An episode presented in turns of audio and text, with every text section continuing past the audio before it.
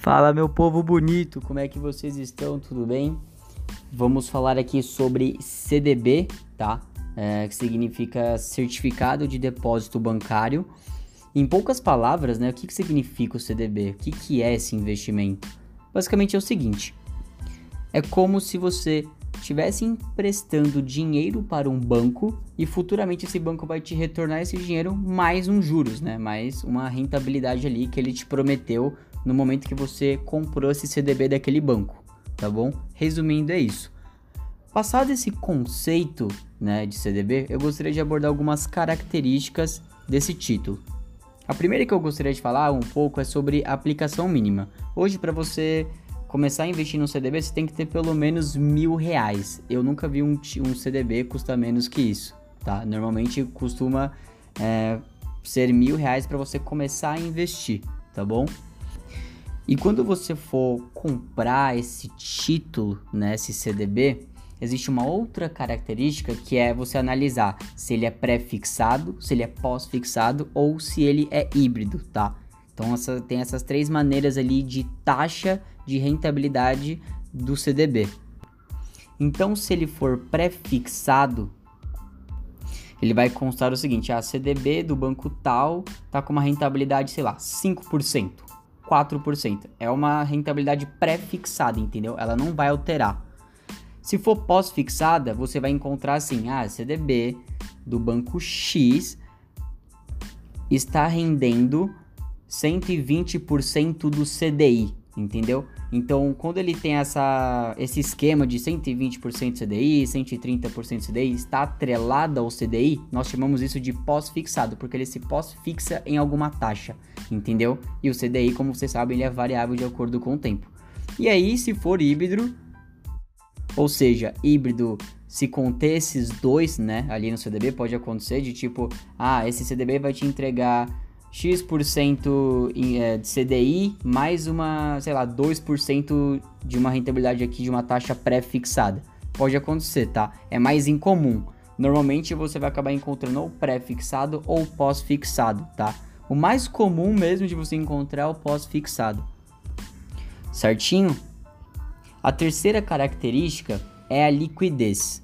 Normalmente, os CDBs eles têm uma data de vencimento ali e, os, e assim, você não consegue ter acesso a esse dinheiro até bater essa data de vencimento. Então o CDB tem lá 3 anos, por exemplo. Você vai ter que esperar os 3 anos para ter acesso a esse dinheiro. Você não consegue resgatar eles antes, tá? Você não consegue resgatar esses 3 mil que você vai investir antes. Não tem como, tá?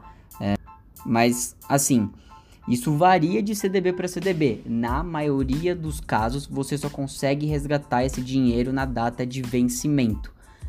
Onde é que você vê isso? Assim que você for comprar o CDB vai estar tá lá. Questão assim, a liquidez no vencimento ou liquidez diária, tá? Isso você vai ter acesso ali no momento da compra do título.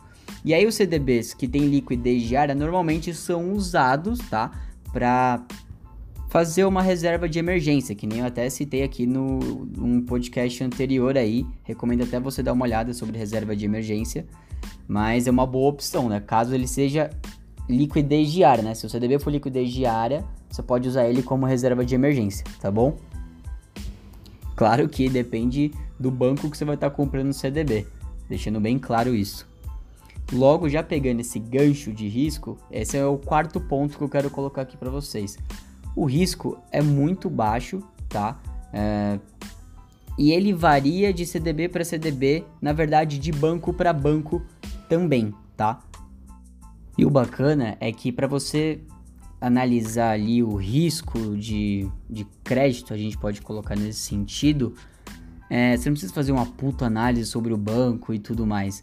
No próprio CDB, assim que você clicar nele, abrir ali as características, entrar mais no detalhe do CDB, ele vai te mostrar qual que é a avaliação de risco que eles fizeram para esse CDB. Normalmente quem faz essa avaliação de risco são três empresas, tá? E as três empresas que são chamadas de Moody's, Fitch e S&P. Essas são as três empresas que fazem uma avaliação de risco de crédito da, daquele CDB, daquele banco que está emitindo o CDB, tá? Então, é, quando você entrar no CDB, você vai ver qual foi a empresa, qual dessas três aí fez uma avaliação, né, de risco de crédito. E em seguida vai ter uma nota lá, talvez AAA, talvez BBB. Então depende muito da, da empresa que fez essa avaliação. Cada uma tem um modelo diferente de fazer uma avaliação e não é tudo unificado, entendeu? Às vezes para para Fit, que é uma empresa, eles avaliam de um jeito e para SAP, que é uma outra empresa de avaliação de risco ali, ele avalia de outro jeito. Então é bom até mesmo você jogar na internet questão lá, rating de crédito, por exemplo. E aí você vai ter uma tabela de como cada uma dessas empresas avaliam. De tipo, é, qual o, o, risco mais baixo até o mais alto. Como é que eles avaliam isso, entendeu? Normalmente são representados pelas siglas, siglas não, né? Letras, entre A, B e C. Então, se tiver A, já tá bacana, se tiver B, já tá mais ou menos, e se tiver C é porque o grau é muito risco de você levar um calote ali, basicamente, tá bom? Eu tô chamando esses três nomes de empresas, mas você provavelmente vai encontrar na internet como agências, tá? Normalmente é isso que você vai encontrar. E lembrando que uh, a agência de SAP que eu falei não é o, um índice lá da bolsa americana, tá? Porque é, o nome é muito parecido.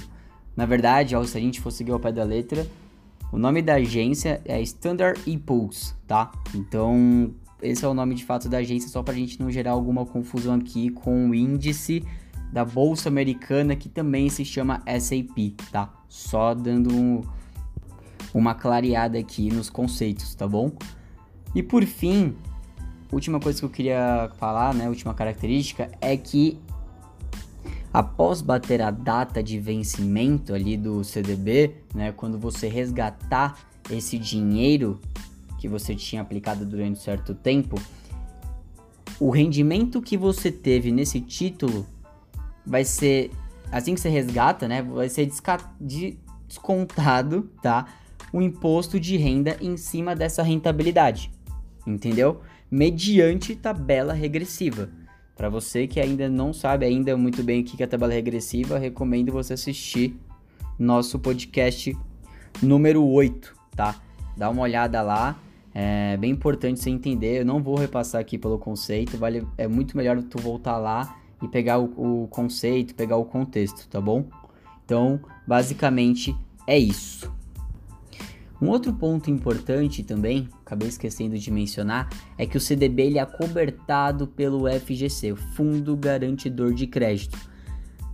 E isso garante um risco muito, mas muito mais baixo do que o comum entre outros tipos de investimento. Resumindo bem por cima, no próximo podcast eu vou falar melhor sobre FGC, é o seguinte, pô, se você comprar o CDB ali, com um prazo de 3 anos, mais ou menos, e o banco falir nesse prazo. O que acontece com o seu dinheiro? Pelo fato de ele ser acobertado, acobertado pelo FGC, se você tiver até 250 mil investido naquele CDB, você consegue pegar seu dinheiro de volta. Simples assim. Então o seu risco é basicamente zero, tá? Uh, mas eu vou explicar melhor sobre como é que funciona esse FGC, como é que chega isso para você, quais são o passo a passo, como é que funciona e tudo mais, tá? Não vou entrar muito no detalhe aqui. Se você quiser saber mais sobre FGC, e eu recomendo que você saiba mais, tá?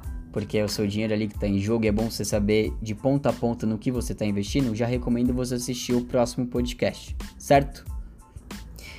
É isso.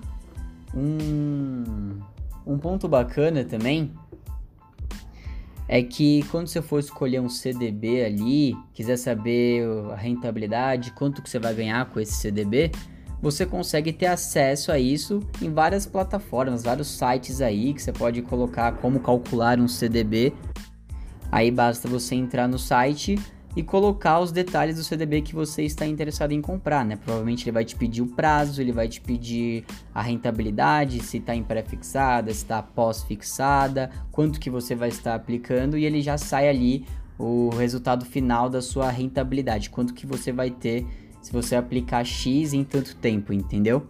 Bem bacana, é bem interessante você é, saber disso, né, antes de escolher o CDB que você vai investir ali de fato, tá? Agora sim, encerramos. Fiquei prolongando muito isso aqui. Espero ter ajudado. Qualquer dúvida, você pode chamar a gente no Telegram, pode chamar a gente também no Instagram, pode ficar à vontade ali.